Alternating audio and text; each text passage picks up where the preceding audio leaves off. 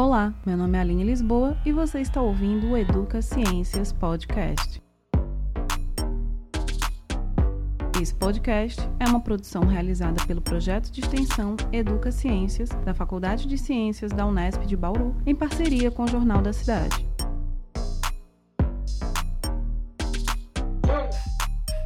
Nosso podcast é um programa de entrevistas publicado quinzenalmente, onde professores de áreas diversas do conhecimento científico discutem sobre temas relevantes.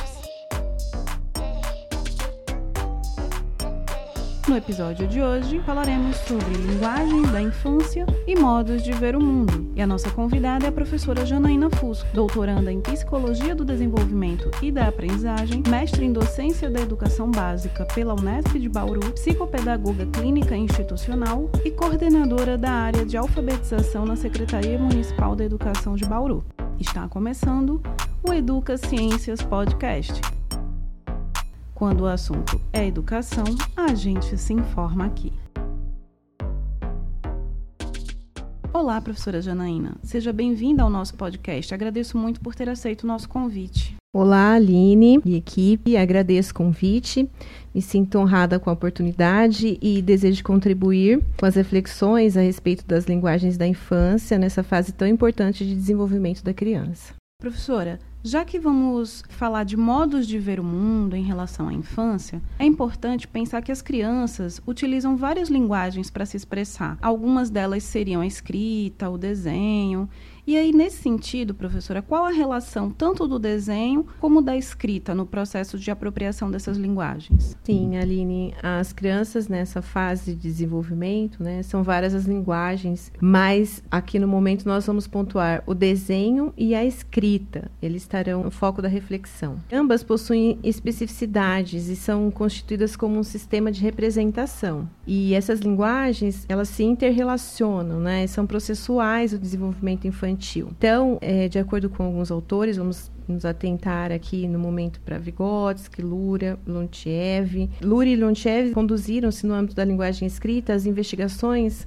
acerca da pré-história né, desse desenvolvimento, colocando em destaque as relações entre o pensamento infantil e a utilização de expedientes gráficos, desde uma relação externa até uma relação funcional com essa palavra escrita. Com este intuito, Lúria, ele traz a questão dos estágios, né, que nós observamos quando a criança desenvolve sua habilidade para escrever e esses fatores que a habilitam a passar de um estágio para outro. E quando isso acontece, né, começa-se a relacionar a linguagem escrita, ela passa a mobilizar todo um sistema de formas intelectuais, de comportamento, no qual vai controlar suas atividades gráficas, né? E com a adoção do desenho como forma de registro, então principia-se esse estágio da escrita pictórica, que é o desenho que se transforma passando de uma representação para um meio. O intelecto ele adquire um instrumento novo na forma da primeira escrita diferenciada nesse sentido. E aqui a criança passa a fazer uso do desenho como um expediente auxiliar e não apenas mais como uma brincadeira. E no caso, professora, quem seria essa criança? Essa criança é importante nós definirmos aqui essa fase de desenvolvimento, né? Ela é uma criança que começa a sua história muito antes da primeira vez em que o professor coloca em sua mão um lápis para formar letras. E quando a criança entra na unidade escolar, ela já adquiriu todo um patrimônio de habilidades e destrezas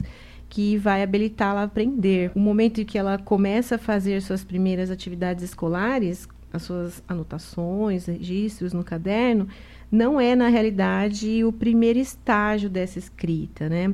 Porque ela possui uma pré-história individual, que recebeu um certo número de técnicas primitivas que vão servir como um estágio necessário nessa caminhada. E pensando assim nesses estágios da infância, né, quando você fala sobre estágios, fases da criança, em que fase do desenvolvimento essa criança então ela se encontra? É importante ressaltar, nós estamos falando da infância, né, mas desde os primeiros as primeiras expressões e registros, desde essa fase de que a criança antes de entrar na escola, até mesmo no ensino fundamental, nos anos iniciais, é, ela está nesse período no qual nós estamos tratando. Então, essa criança, mais especificamente até uns seis, essa transição que nós vamos falar aqui do, da educação infantil ao ensino fundamental. Então, é nesse momento que a criança se situa no aspecto que nós estamos trazendo em foco. E cada período do desenvolvimento, ele é caracterizado, né, de acordo com Leontiev, por um tipo de atividade principal.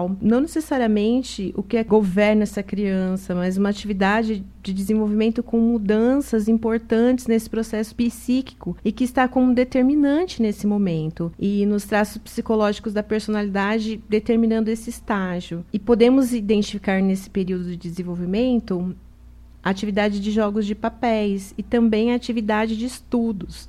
Lembrando que o desenvolvimento é um processo marcado por evoluções, involuções e até mesmo revoluções relacionados à experiência de vida da criança no interior desse contexto das condições históricas, né? E Vygotsky ele utiliza o termo brincadeira com o mesmo sentido para designar a brincadeira de faz de conta, não estruturada, é, com regras subentendidas e papéis, né, definidos e por meio deles as crianças reproduzem esses papéis sociais e elas querem fazer o que o adulto faz, com o intuito de se tornar inserida nessa sociedade. Davidov, ele também conceitua, no caso, né, atividade de estudo, como aquela que tem o objeto apropriação do conhecimento mais teórico, atividade mediante a qual a criança é orientada pelo seu professor, né? e se apropria de forma sistemática do conteúdo, das formas desenvolvidas de consciência social, no caso a ciência, a arte, a filosofia, e dessas habilidades necessárias para atingir essas diversas esferas da prática social. E essas capacidades que se formam em cada novo período do desenvolvimento começam a ser gestadas no período anterior. É interessante também como a fase da infância, né, ela é responsável pela formação das nossas habilidades sociais, a gente vai crescendo, que a gente vai adquirindo ao longo do tempo. E vendo por esse lado, quais seriam as funções psíquicas superiores que você acredita serem fundamentais no processo de desenvolvimento infantil? De acordo com Vygotsky, as funções psicológicas superiores se referem às experiências que são adquiridas durante a vida do sujeito e considera como um ser que se relaciona com esse mundo, sua cultura, por meio de instrumentos físicos e simbólicos, né?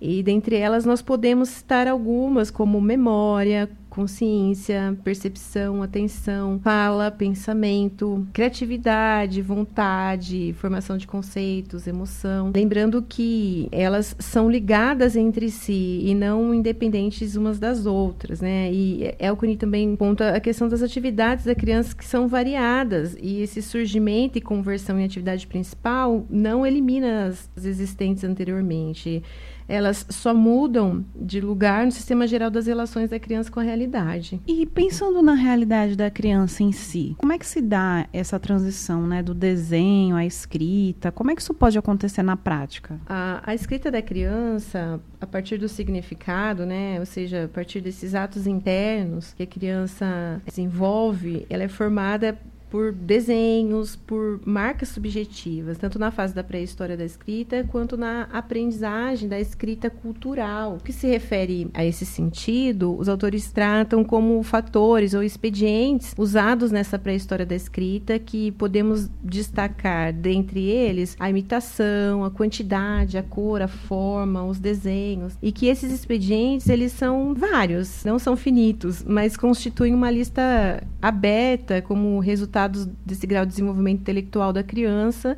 e a sua relação da prática social. E a cada invenção da, do estudante para escrever uma dada palavra constitui um expediente novo e eles são móveis podem aparecer em diferentes estágios da escrita. Então, é importante ressaltar aos professores a importância de um planejamento intencional, considerando a organização dos espaços, dos tempos nessa instituição escolar no qual a criança está inserida, tendo como relevância a ludicidade como um meio pelo qual a criança vai tomar consciência desse mundo e isso implica ao educador em escolhas e mediações de atividades significativas por parte deles, capazes de promover o real desenvolvimento dessa criança. Professora, vamos ficando então hoje por aqui.